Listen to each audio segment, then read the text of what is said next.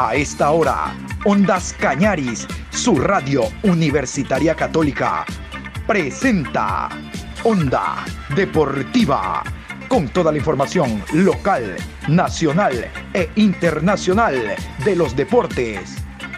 Comenzamos.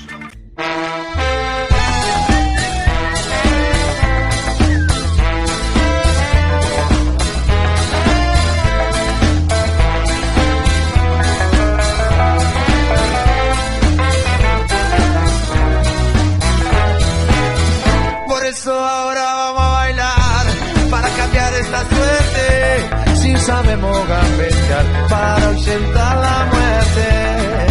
Vamos a bailar para cambiar esta suerte. Si sabemos gambetear para ausentar la muerte.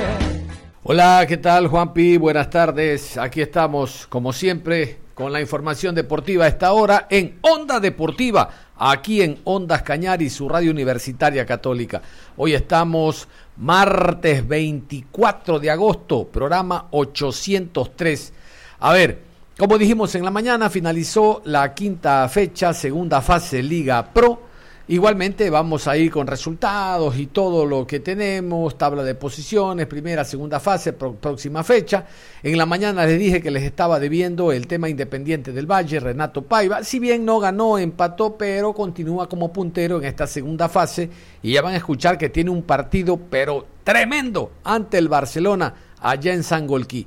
Igualmente en la parte final de la programación vamos a revisar goles de ecuatorianos por el mundo ahora que el fin de semana se va a dar a conocer la nómina de jugadores ecuatorianos para la triple fecha de la, de la eliminatoria suramericana rumbo a Qatar.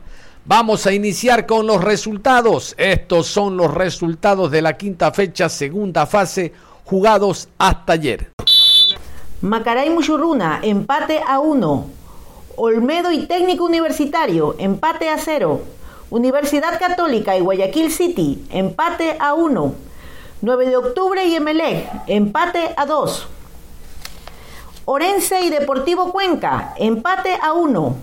Aucas 3, Manta 0. Delfín e Independiente del Valle, empate a 0. Barcelona 0, Liga de Quito 2. La tabla de posiciones de segunda fase jugada las seis, las cinco primeras fechas, no seis, las cinco primeras fechas son estas. Atención, cinco fechas, segunda fase, tabla de posiciones. En la primera casilla, Independiente del Valle con 13 puntos más 8. Le sigue Emelec, 11 puntos más 5. Tercero, 9 de octubre, 10 puntos más 4. Cuarto, Guayaquil City, 10 puntos más 3. Quinto, Universidad Católica, 9 puntos más 4.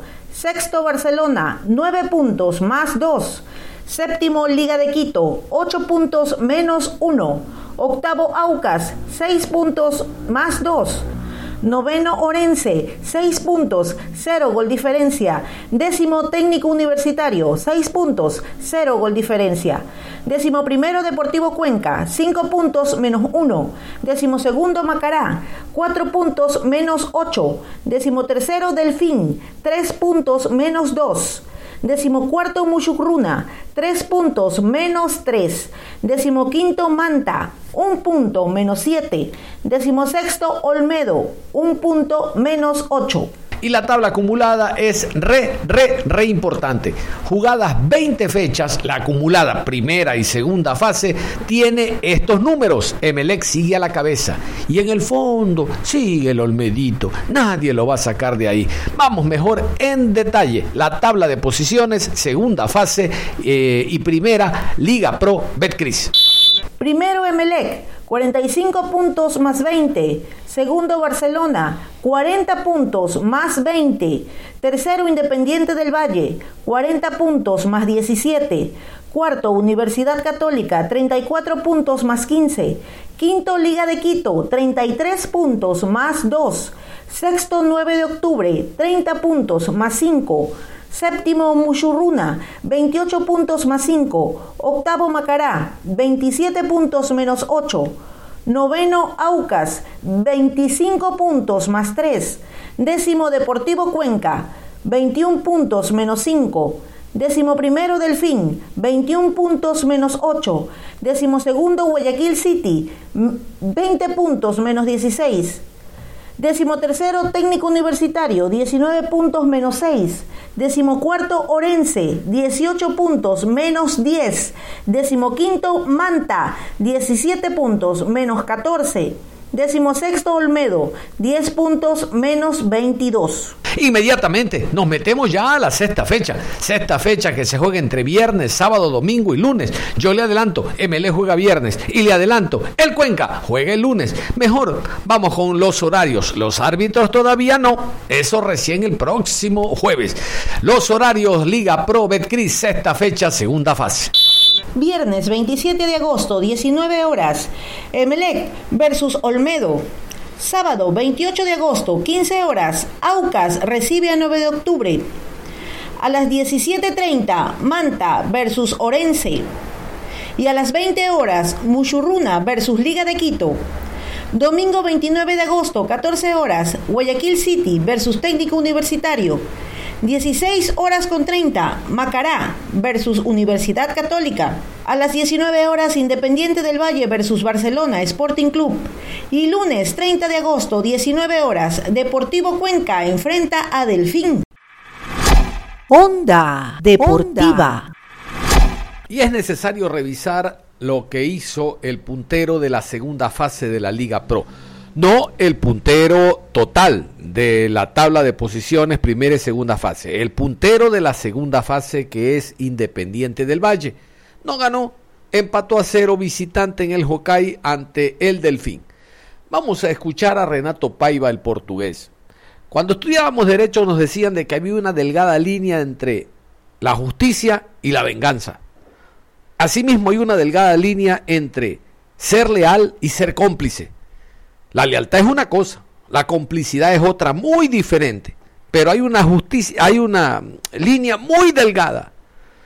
No puede el técnico Paiva comenzar la rueda de prensa diciendo de que Moisés Ramírez, el arquero que fue expulsado al término del partido, dice el informe arbitral de Rodi Zambrano que les entrega después de terminados los partidos, me insultó.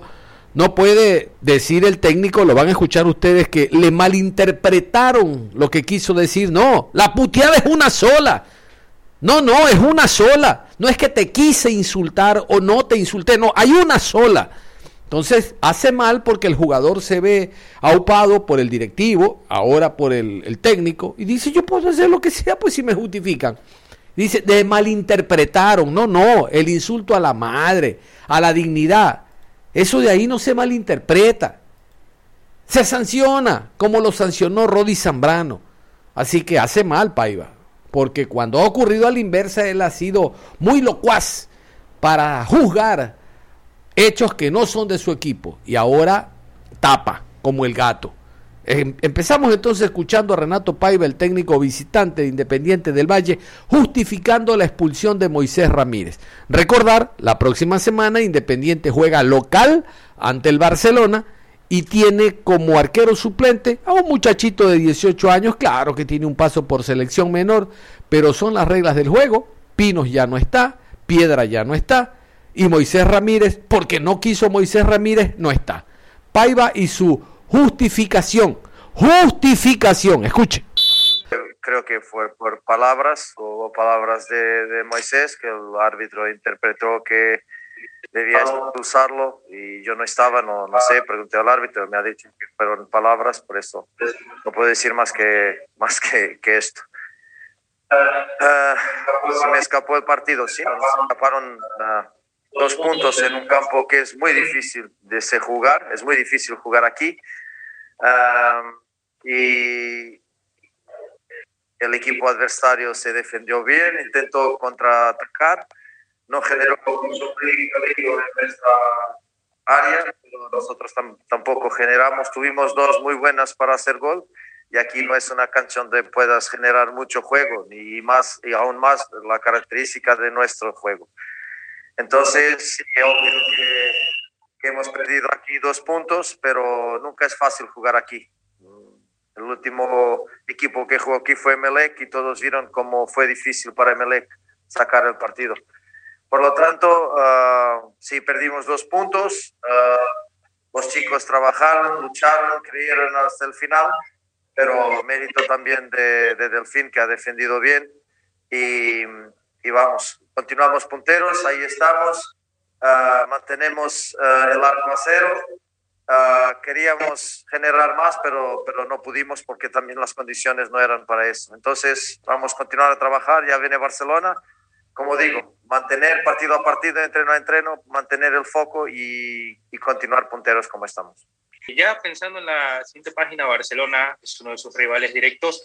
Tal vez cómo tomar esto un poco de lo que será la ausencia de Moisés Ramírez, sabiendo que igual tiene a sus porteros y ha venido trabajando también en lo que ha sido en, el transcurso de las semanas. Sí, es, es muy, muy temprano para hablar de Barcelona. O sea, te, recién terminamos este partido. Es verdad que Moy va a ser una baja muy importante, pero vamos a jugar con 11. Eso es seguro. Y vamos a tener portero, también es seguro. Por lo tanto, tenemos tres chicos jóvenes, porque Moisés también es joven, tres chicos jóvenes para parar y, y, total confianza en el jugador que va a jugar. Prepararemos el partido muy difícil contra un gran equipo, una gran institución, pero jugamos en casa, tenemos la ventaja puntual y vamos a trabajar para ganar los tres puntos, sea con Moisés, sea sin Moisés. Eso se podría pasar fue estúpido por ser una expulsión y aún más después del partido terminar porque los árbitros no vuelven a con, sus, con sus decisiones. Es, es raro que eso pase. Hay un audio. Uh, por lo tanto, vamos a trabajar con, con, los jugadores que tenemos y preparar el partido de Barcelona, pero va a jugar un portero seguramente más allá de que es verdad que es muy temprano para hablar de Barcelona, pero de este compromiso, de los 90 minutos y un poco más disputados, ¿qué puede destacar del equipo y decir, ok, esto me puede servir o esto me puede ayudar para el siguiente compromiso que va a ser la próxima semana? Muchas gracias, profesor. Lo que puedo destacar es la actitud, que es la única cosa que se puede jugar, que se puede tener aquí uh, en esta cancha. Es una cancha muy difícil de jugar y no hay cualquier comparación entre este partido y el partido de Barcelona, porque vamos a jugar en un césped muy bueno que permite que nosotros hagamos nuestro fútbol y Barcelona también. Por lo tanto, aquí ya sabíamos que por el césped y por la calidad del, del equipo adversario, que es muy intenso, muy agresivo, de marcación muy fuerte, ya sabíamos que iba a ser un partido de mucha, mucha lucha, mucho carácter, mucha personalidad uh, y que iría a ser en los detalles. Hemos tenido dos balones muy claros para hacer gol y esos detalles podrían dictar los tres puntos. No lo pudimos concretar, uh, pero ya sabíamos que iba a ser de mucha lucha y pocas oportunidades. Así fue. Nuestro, de nuestro lado también casi ninguna oportunidad, y, pero no hay cualquier punto de contacto con el, o de relación con el próximo partido, a no ser el carácter, la actitud, la ambición, el querer hasta el último minuto hacer gol y podríamos ser hecho. Eso es lo que yo destaco, el orgullo de mis jugadores y ellos van a llevar eso también para el partido de Barcelona. ¿Usted esperaba este, este, eh, esta forma de jugar del Delfín, marcar totalmente en la mitad de la cancha, siendo local ellos, siendo local el Delfín, marcarle ahí en la mitad de la cancha, eso, es, eso esperaba usted en el partido y diríamos algo más adicional. Para las aspiraciones de llegar primero, eso es lo único que sirve ahora para buscar un título, el empate, ¿cómo lo toma? Jugando de visitante. Claro, y ahora la hinchada de Independiente está pensando, ¿y qué va a hacer Renato Paiva? ¿Quién tapa en frente a Barcelona? Hay muchachos jóvenes de las divisiones menores nada más. Pero bueno, Independiente tiene esa política. Gracias, señor Paiva. Uh, conocíamos muy bien la forma de jugar de Delfín y también no podremos ser tan injustos a decir que Delfín solo defendió bajo y cerca de su área. Hubo momentos en que Delfín nos presionó alto y nos obligó, por, por, la calidad del césped, nos obligó a algunas salidas más, más con errores, porque tienes que jugar un poco más directo, no puedes uh, arriesgar jugar en un sitio en que el balón bota mucho, frena mucho porque el césped está irregular, está seco. Y entonces tú no puedes jugar lo que juegas en, en, en, por ejemplo, como jugamos en casa.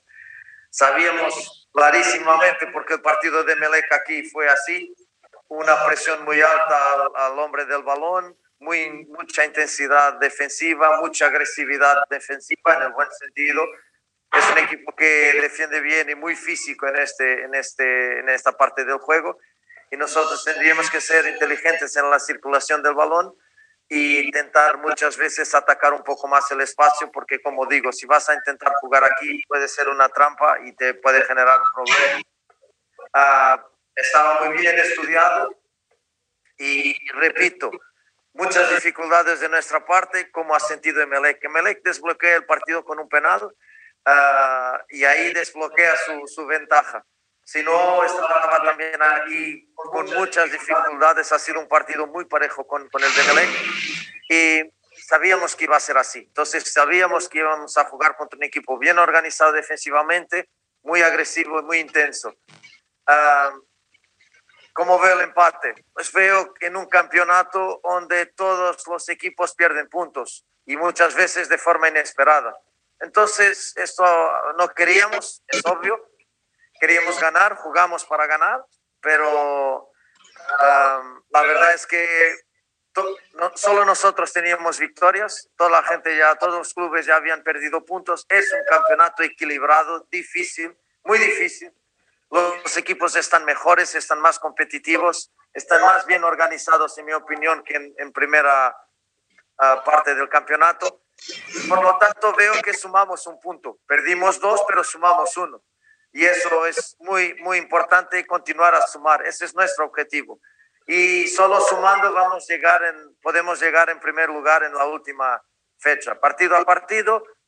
Ah, ¿Y quién va a jugar? Pues tendremos tenemos tres jugadores para poder tapar. Vamos a trabajar esta semana con ellos y uno, como ya he dicho, uno seguramente tapará porque estas son cosas del fútbol, no debían pasar. Si fuera una lesión, era una cosa. Ahora, con el partido terminado, ser expulsado por palabras, por amor de Dios, es perjudicarse al jugador, perjudicar la institución y eso hay que corregir, pero es la, muchas veces la cosa de los jóvenes. Su, tiene esta irreverencia y veces negativa que les da esta situación y ahora está triste y no va a jugar contra Barcelona. Horacio Montemurro, el técnico argentino del El Delfín, de a poco encuentra el nivel o la estructura futbolística que quiere. No es un mal resultado, atención, no es un mal resultado en casa. Empatar con Independiente del Valle, por favor, no es un mal resultado. Claro que uno lo mira de manera desapasionada, los hinchas del Delfín dirán, se perdieron dos puntos jugando como local. No, el que viene en alza es Independiente del Valle. El Delfín es un equipo en construcción. Recordar, próximo día lunes, 19 horas, Estadio Alejandro Serrano Aguilar, Deportivo Cuenca, ante el Delfín. De seguro, transmisión de Ondas Cañaris. Escuchemos a Horacio Montemur. Trato de ir partido por partido trato de que mis jugadores entiendan el mensaje como lo han entendido hoy. Hoy jugamos contra un rival muy duro, pero creo que los chicos entendieron que, se le podía ganar y, tuvimos a punto ahí un poquito, pero el sacrificio y el orden, eso es lo que me llevo, que la, verdad me deja, me deja muy contento para lo que viene. Eh, yo y, quienes transmitimos el partido vimos cambio de mentalidad los goles del Delfín. Desde mi punto de vista, usted me va a corregir si estoy equivocado o no cambio de mentalidad, lo vimos con otra mística del fin. Y la otra es, eh, eh, ¿cómo lo vio a John Jairo Cifuentes? Porque está lesionado. Eh, ¿Cuál es su criterio de él? Gracias, profe. Sí, cambió la mentalidad. Yo estoy muy feliz porque hace 12 días nada más que estoy en el club trabajando y los chicos cuando yo llegué estaban muy desgastados.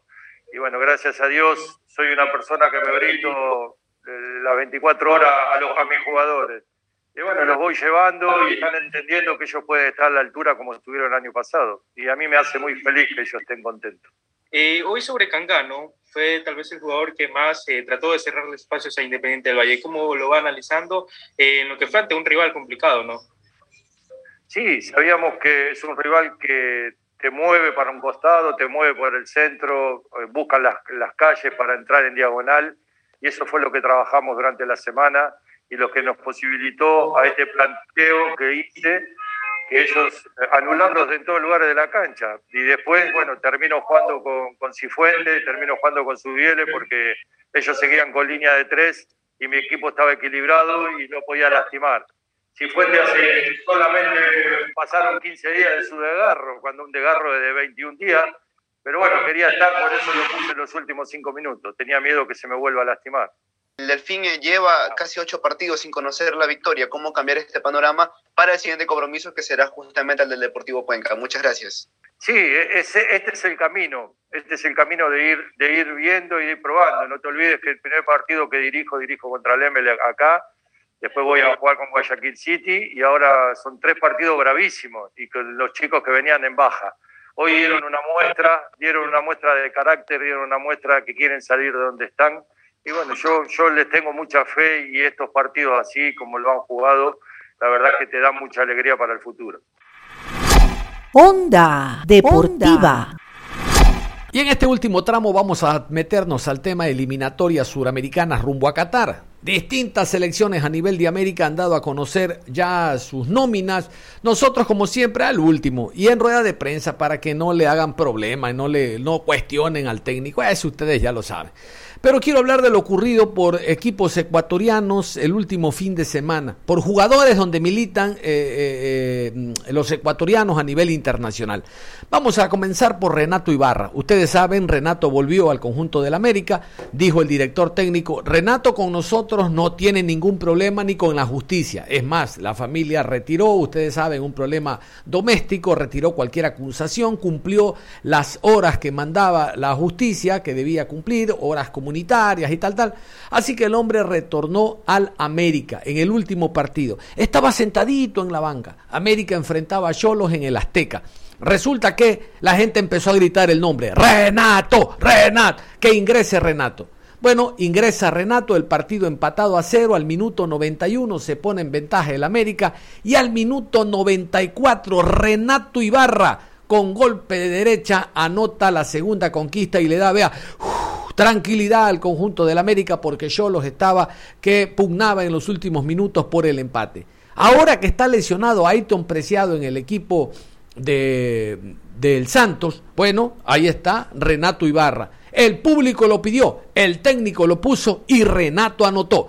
Vamos, gracias a los colegas mexicanos con la revisión del tanto de Renato Ibarra, minuto 94. Y aquí está Viñas, el que entró por el América. Y acá viene Renato Ibarra. Renato con el tiro. Gol del América.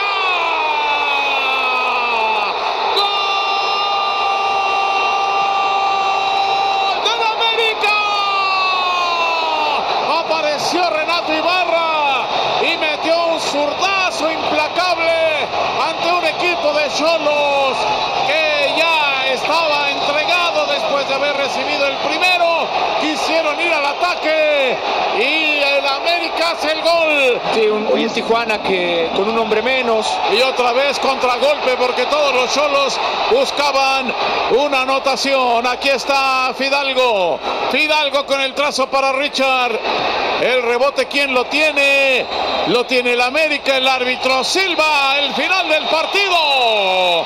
El América ha derrotado a Tijuana.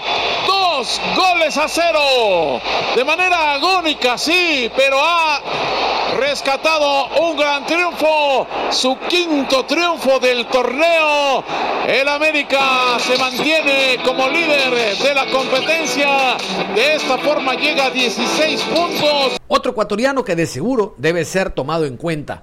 Hablamos de Ángel Mena, el ángel del gol como se lo conoce en México.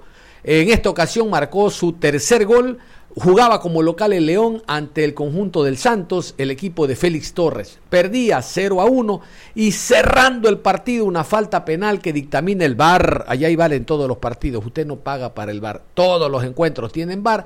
Ángel Mena, a ese hombre no le tiembla las orejas. Cogió, lo pidió y anotó. Resulta que en la transmisión van a escuchar ustedes, el que da el análisis técnico es Armando Archundia lo recuerdan, árbitro FIFA, tres mundiales, nos pitó uno a nosotros en el mundial. A propósito, es el, el, comentarista que tiene la televisión mexicana. Una palabra calificada. Penal, penal. Se la estaba comiendo el árbitro, pero el VAR transparenta las falencias y los errores que cometen los árbitros porque son seres humanos. Cuando son errores, a propósito, es que no estamos de acuerdo. Y usted sabe a qué nos referimos. Ángel Mena, otro que de seguro este sí va a ser tomado en cuenta por la lista de Alfaro. No es independiente, pero no importa. Ángel Mena, aquí está, el ángel del gol y el empate a uno del ahogado del sombrero. Rescató el punto el equipo de León jugando como local Liga MX. Yo creo que sí le van a señalar. No me atreví a catarla de inmediato cuando el árbitro detuvo porque le están revisando. Joaquín, ¿tú qué piensas?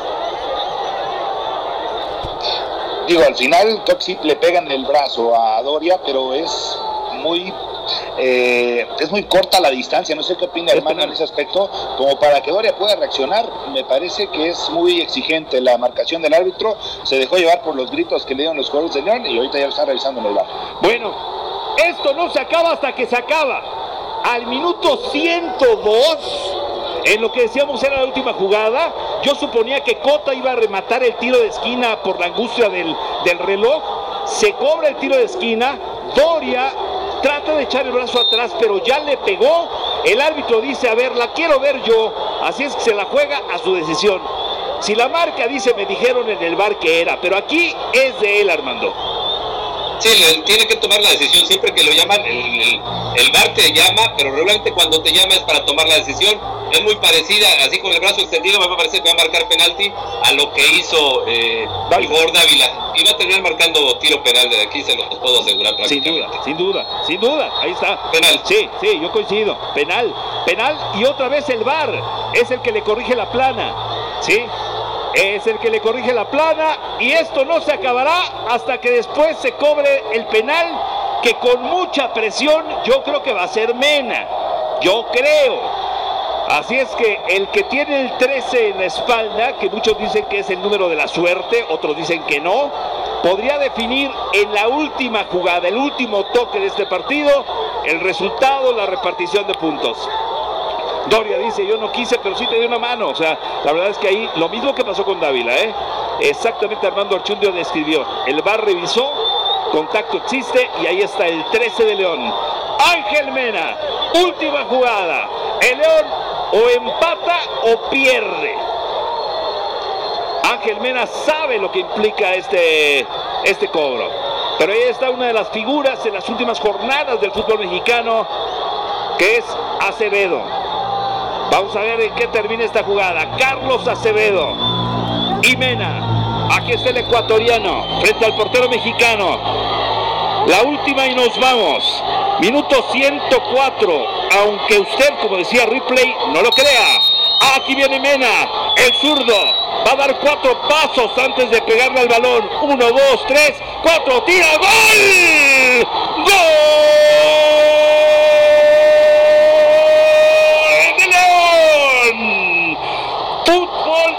Tus manos, Telcel, Ángel Mena, en la última jugada del partido, se empata el juego, Joaquín Beltrán. Más allá de que el penal se puede cuestionar, creo que es, rigorista, no podemos negar el buen cobro de Ángel Mena, ¿no? Con muchísima potencia, imposible para Acevedo, que ahí se tocaba la, la clavícula, no sé si en alguna jugada se resintió, pero con mucha serenidad y sobre todo con esa presión que tenía Ángel Mena en el último minuto del partido, termina dándole un punto a León en un partido que les costó muchísimo trabajo. Siete puntos de nueve en la semana para el equipo de León, Dani. Sí, y tercer gol Tercer gol en la temporada para Ángel Mena. ¿Cuál es el común denominador? Que ya le había anotado a Tijuana y a Mazatlán. Es decir, en todos los partidos de local había anotado Ángel Mena y hoy no ha sido la excepción. Cuando hay tiempos extras vemos el 105 como normal, pero 105 minutos de un partido pues como usted se imaginará, que ha tenido mucho de qué comentar. Otro ecuatoriano, y a lo mejor lo toman en cuenta porque fue de Independiente del Valle, pasó por el Cristal y ahora está en el equipo de la Universidad Autónoma. Hablamos de los Pumas, los Pumas de la UNAM, Universidad Nacional Autónoma de México. Muy bien, ganó 2 por 0 el los Pumas al Puebla. El primer gol, minuto 74 del global, Washington Corozo anota. Saben que unos minutos atrás Gabriel Torres, Gaby Torres, el ex independiente, el panameño, había eh, salido por eh, agotamiento y porque no daba la medida en el compromiso. Bueno, Washington Corozo ingresando al área, anota con potente de remate de derecha, que es la pierna que maneja, y abre el camino de la victoria de Pumas sobre Puebla. Bien por Washington Corozo. ¿Sabe a quién la anotó? A Anthony Silva, el portero paraguayo que ya fue convocado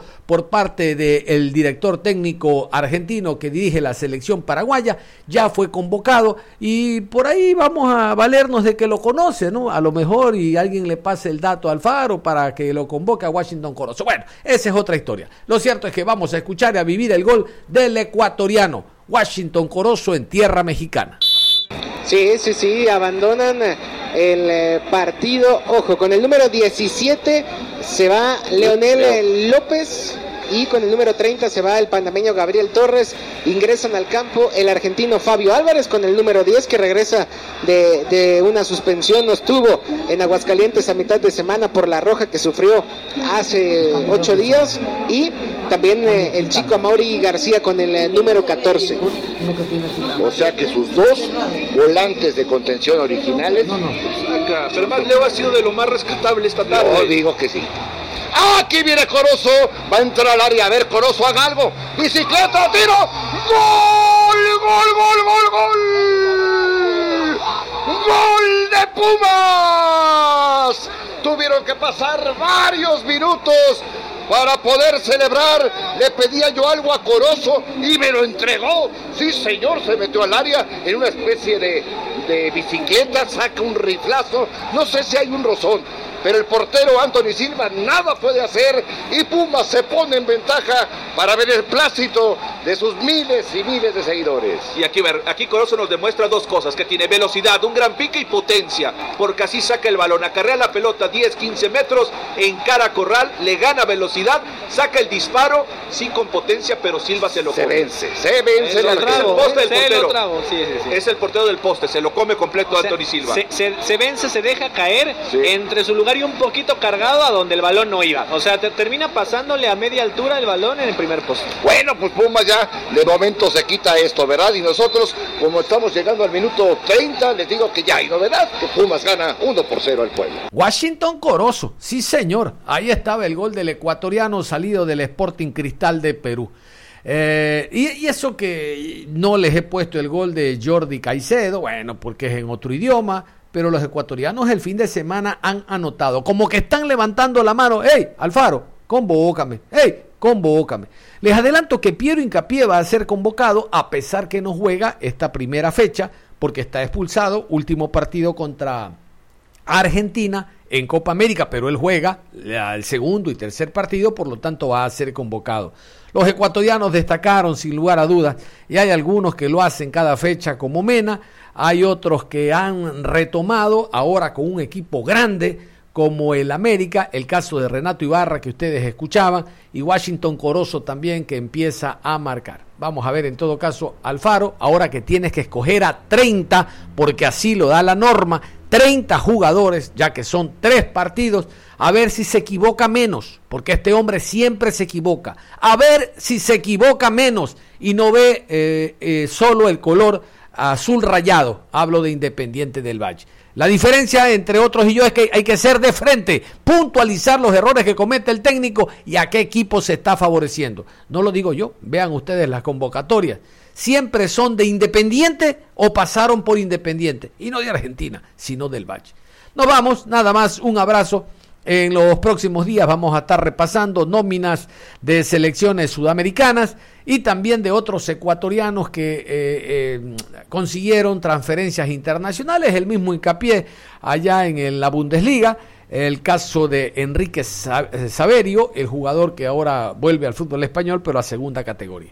Usted manténgase en sintonía de Ondas Cañaris, que nosotros con la información deportiva volvemos en cualquier momento. Hasta la próxima.